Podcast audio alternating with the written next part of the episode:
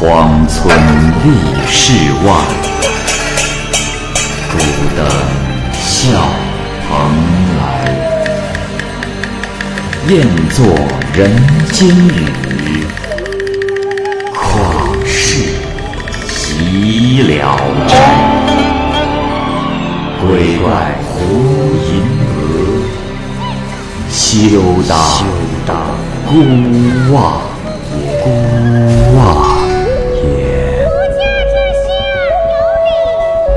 白话《聊斋故事》，《聊斋故事》之长亭，蚂蚁播讲。石太仆是泰山人，喜欢用画符来驱赶鬼神的法术。他结识了一位志同道合的道士，道士啊就收他做了徒弟。道士从书籍函套中拿出了两卷书，上卷是专讲驱狐的，下卷是专讲驱鬼的。道士便将下卷交给了他，并且说：“徒儿啊，只要……”你能虔诚的学好这本书上讲的法术，将一辈子锦衣玉食，家人常伴呐。石太仆问他的姓名，道士说：“啊，贫道乃是汴城北村王地观的王赤诚。”石太仆将道士留下住了几天，道士便把驱除鬼神的秘诀全部传授给了他。石太仆自此擅长用法术驱鬼，上门给他送礼的人接踵而至。这一日，一个翁姓的老头来，炫耀的摆开了许多钱财，说啊，自己的女儿被鬼缠了身，已经快病得要死了，一定要请石太仆亲自上门解救。石太仆听闻其女病情危重，就拒绝钱财，和老头一起上了路。走了几十里路，他们进入了一座山村，来到了翁姓老头家，看见他家中装修华美，是个大家族。石太仆进入了室内，但见一个少女躺在薄纱帐中，丫鬟用帐钩把帐子挂了起来。石太仆向里一看，只见那少女十四五岁的样子，气息微弱的躺在床上，面容枯槁，身材消瘦。石太仆向前，那少女突然睁了眼睛，说道：“啊，良医来了，请良医救我。”全家人都很高兴，因为啊，好几天了都没听到这个女孩说过话了。石太仆于是进了屋，询问少女的病情。翁姓老头说：“恩人呐，此事是这样的。”前些天白天，一个少年前来，说要跟我女儿一起睡觉。我们刚要去抓他，他就消失了。但不过一会儿，他就又来了。我们猜他可能是鬼啊。石太仆说：“哦，原来是这样。若他真是鬼，驱赶他倒并不是难事。只是若他是狐狸。”那我可就解决不了了。翁老头说：“恩人呐，你放心，肯定不是狐狸，肯定不是。”石太仆呢，就把一道符交给了翁老头，当天晚上住在了他家。到了半夜时分，走进了一位少年，穿戴很是整齐。石太仆以为他是主人的家属，便起身询问。那少年说。兄台，你有所不知，我纵然是鬼，这翁老头一家也并非人类，乃是狐狸。我对他家的女儿红婷很是有好感，所以才留在了他家。虽说我是鬼，那狐狸被我迷惑了，但并没有损伤阴德。公子，你又何必离间我们俩之间的姻缘，而袒护他家呢？据我所知。这翁老头家有个长女，名叫长亭，长得光彩照人。我一直暗中保护着她的名节，期待着高明贤良的人来娶她。若是这翁老头同意把长亭嫁给您，我想你既可以娶得长亭，又能替红亭治病。若真这样，我自然离去。石太仆答应了他，少年当晚就没去了。红亭顿时醒了过来。天亮了以后，翁老头很是高兴，来通知石太仆去看诊。石太仆将原来的那道符烧掉，才坐下来为红亭诊断。只见屏风的后面有一位女郎，长得像仙女。石太仆心中想，此人定是长亭。诊断完毕之后，石太仆索要清水洒帐。那位女郎赶紧送来了一碗水，只见她轻举莲步，风韵动人，眉目传情。到了这个时候，石太仆的心思已经全然不在鬼的身上了。他从室内走出后，向翁老头告辞，假称啊要去制药，这好几天都不回来。那鬼趁着石太仆不在，就更加的放肆。除了长亭之外，这翁老头家中的女眷全部被他迷惑奸淫了。翁老头没有办法，只得又派仆人骑着马去请石太仆。可是石太仆推说有病，不肯前去。到了次日，翁老头亲自前来，石太仆假称腿上有病，拄着拐杖走了出来。翁老头行礼完毕，问他怎么得了病。石太仆说。啊，老先生，实在是不好意思，让您亲自前来。哎，昨天晚上，丫鬟不小心，一不留神跌倒，把烫钵子给打翻了，正好烫在了我的脚上。我孤身一人，身边又没有人能照应，便无法出门了。翁老头问：“原来如此啊，烫的厉害吗？恩人呐，你为何这么长时间不再娶妻呀？”石太仆说：“啊，不瞒老先生，是是一直没遇上像您家这种清高的门第呀。”翁老头听了后，默默的走出了门。石太仆赶出来相送，说道：“啊，老先生，请先回去，我病愈了之后自会前去，就不劳您再次前来了。”过了几日之后，那翁老头又来了。石太仆跛着脚见他，翁老头慰问了几句，接着说：“ 恩人呐，我此次前来是和老伴商量过了。恩人若是能驱鬼，恢复了我家的安宁，我有意将长女长亭嫁给你做妻子，你看如何呀？”我那长女今年十七岁了。石太不听了，正合其意，非常的高兴，就伏地叩头，并对翁老头说：“啊，若是老人家有如此美意，我又怎敢顾惜病体呢？”说完，就立刻出门，与翁老头一道骑马离开了。石太仆来到了翁家，看完了病人，生怕翁家。会背叛信约，就向老太太提出了订立婚约。老太太急忙说：“哎，恩人莫急，恩人为何不相信我呢？”说完，就将长亭头上插的一根金钗交给了石太仆做信物。石太仆高兴的接了过来，随后又叫来翁家全家，替他们驱除了邪气。但是这家中啊，只有长亭一人。深藏不露痕迹。石太仆于是就写了一道佩符，派人拿去送给他。当晚全家就十分的安静，鬼的踪影全无。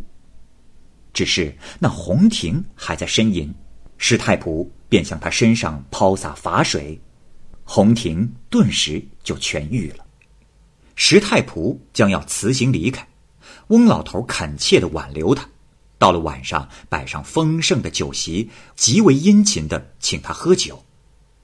直到二更天时，宾主二人这时才辞别，各回去休息。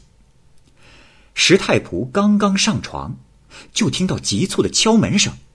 他起来一看，只见是长亭闪身进来，措辞仓促，声调反常，说：“啊，恩人，恩人，我家人想拿刀杀你，恩人还是赶紧离开吧。”说完，就转身走。石太仆战战兢兢，吓得面无人色，急忙跳过墙逃窜。远远的就看见有火的亮光，他迅速的奔了过去，这才知道是晚上打猎的村中人。石太仆很是高兴，等他们打猎完毕，就跟着一起回了家。但是他此时心中是满含怨愤，却无处可发泄。想要啊去汴城去找师傅王赤成，无奈呢家中还有老父生了病，长期卧床，他就日夜筹划思量，也不知道该怎么办好。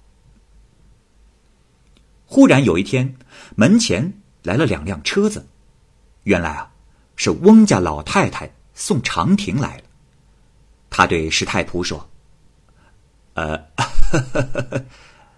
恩人呐，那天夜里回去，为何没和我老两口商量一下呢？啊！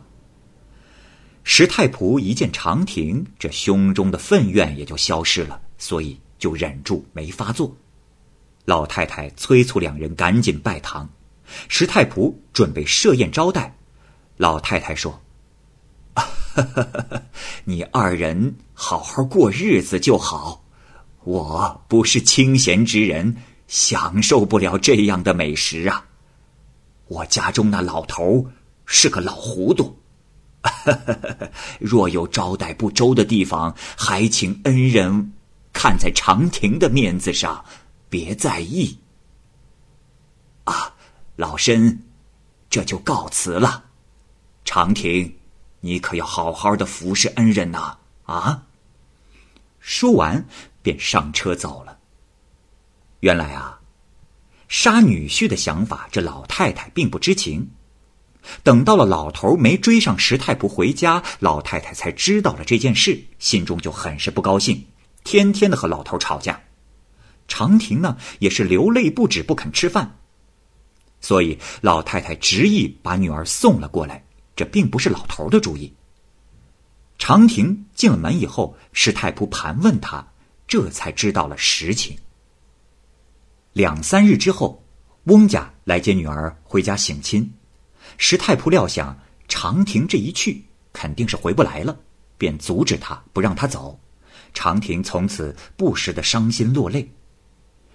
一年多之后，长亭诞下了一子，名叫慧儿，雇了个奶妈喂养他，但是慧儿爱哭，夜里一定要跟着妈妈睡。一天，翁家又派车来接长亭，说老太太很思念女儿。长亭听了就更加的悲伤。石太仆这时也就不忍心再留他。长亭想带着儿子回家，可是石太仆不同意，长亭就只得独自一人回去。临别的时候啊，说好一个月就回来，可是都过了半年了，也杳无音讯。石太仆便派人去打听。可是那翁家原来租住的房子早就没人住了。又过了两年多，石太仆就不再抱有希望。可是慧儿还是整夜的啼哭，石太仆的心像刀割一样。不久，石太仆的父亲病逝，他越发的悲伤，自己也生病倒下。本来就有孝在身，这时连宾客来吊唁都不能接待。石太仆正在昏昏沉默之际，忽然听到有妇人哭着走了过来。他抬头一看，原来是身着孝服的长亭。他心中大为的悲伤，哭着晕死了过去。丫鬟吓得尖叫起来，长亭这才停止了哭泣，慢慢抚弄石太仆的身体。石太仆这才渐渐的苏醒了过来。可是他怀疑自己已经死了，以为大家此时啊是在阴间聚会。长亭说：“啊，相公，你并没有死，是我不够孝顺，没能侍奉在公公的床前。回去三年多了，时时想回来，可是父亲却处处阻碍，是我辜负了你，恰好家人从东海经过，这才知道了公公去世的凶信。我虽然遵照父亲的指示，断绝了儿女私情，但也不敢听他不合理的命令。身为儿媳妇的孝道，我是应该守的。啊，我来的时候只有母亲知道，父亲不知道。说话之间，慧儿就已经投身在母亲的怀抱里。长亭边说边抚摸着慧儿的头，哭道：“我倒有父亲，只是可怜我的儿，没有母亲。”说到此时，慧儿也嚎啕大哭起来，满屋的人低头哭泣。长亭起身打理家务事，在灵柩前摆下了完备而整洁的三生祭品，使太仆心中大为的安慰。但是由于他病了很久，一下子也不能下床。长亭于是请石太仆的表兄代为接待前来吊唁的宾客。丧礼结束之后。石太仆这时才能用拐杖撑着起床，与长亭一起商量安葬老妇的事情。安葬完毕，长亭这时准备告辞回家，去接受违背父亲的谴责。石太仆拉着他不放，慧儿更是大哭不止，他只好暂时忍住不回去了。过了不久，有人来了，对长亭说他的母亲生病了。长亭对石太仆说。我是为了你的父亲而来的，夫君，难道不能看在我母亲生病的份上，让我回去一趟吗？石太仆答应了他的要求，长亭于是让奶妈抱着慧儿到别的地方去玩，他一把鼻涕一把泪的离开了。长亭走了以后，又是好多年没有回来，石太仆父子已经渐渐的把他给忘记了。一天早上，石太仆开窗，长亭飘然而至。石太仆大为的惊骇，刚要发问，长亭满脸忧愁的坐在床上，叹息着说：“唉，我从小在闺阁中长大，一里远都觉得太远，如今一天一夜就奔行上千里，真是累死了。”石太仆细问他：“这长亭啊，是话到嘴边又没说？”石太仆坚持的问他，长亭这时才哭着说：“相公，我，我今天要对你说的事，只怕我说的悲伤，相公你会听着开心。近年来，我家搬到了山西境内，借居在赵员外家中。主客两家交往十分友善，父亲。”让洪庭同赵公子成亲，不料那赵公子常出外赌博放荡，弄得家庭很是不和睦。妹妹回到家中告诉父亲，父亲就把她留在家中，半年了，也不许她再回夫家。那赵公子又气又恨，不知从什么地方请来了个坏人，叫来了神仙，将父亲连捆带锁的抓去。全家人都很害怕，顷刻间就四处逃散了。石太仆听完，不禁的笑了。长亭生气的说：“相公，你，你，他虽不够仁慈，毕竟他是我的父亲。你和我结婚几年，只对你有好感，并无恶意。如今我家破人亡，上百口人流离失所。”你纵然不替我父亲伤悲，难道也不为我有一丁点的同情之心吗？没想到，你听完之后竟然手舞足蹈，连句安慰的话都没有，这是何等的无情无义呀！说完，长亭拂袖而去。石太仆急忙追出去赔礼道歉，可是那长亭已经消失不见了。石太仆心中怅然若失，很是后悔，可是已然晚了，也只得做和长亭彻底分手的打算。又过了两三天，翁老太和女儿一起来了，石太仆见到了很高兴，上前去打招呼，可是翁家母女突然一起跪倒在地上，石太仆大吃一惊，忙问是怎么回事。母女二人皆流下了眼泪。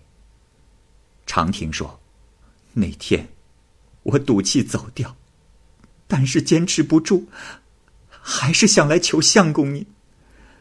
可是我又有什么脸呢？”石太仆说：“啊，娘子，不要这样。我对岳父虽然有怨气，但是岳母大人的恩惠。”小生我永远铭记在心。啊，我也有错，当时不该幸灾乐祸。可是，娘子，我这也是人之常情。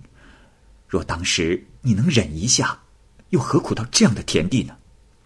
长亭说：“啊，相公，刚才我在路上遇到了母亲，方才知道是你师傅抓走了我的父亲。”石太仆说：“哦，若是果真如此，那此事就容易办了。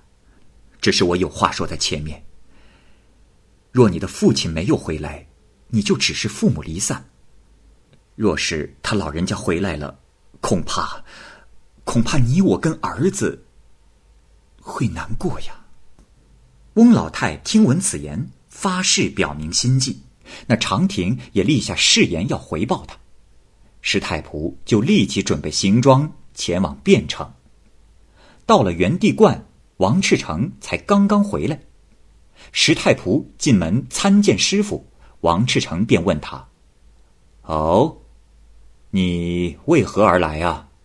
石太仆见他灶下有一只老狐狸，前腿被绳子穿透绑着，便笑着说：“哦，呃，师傅啊，呃，弟子。”呃，弟子是为这只妖精来的。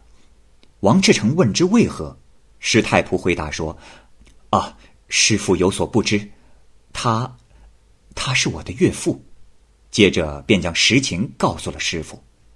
王赤成说：“这只狐狸阴险狡诈，不肯就轻易的放了他。”石太仆就一再的恳求，他这才同意了。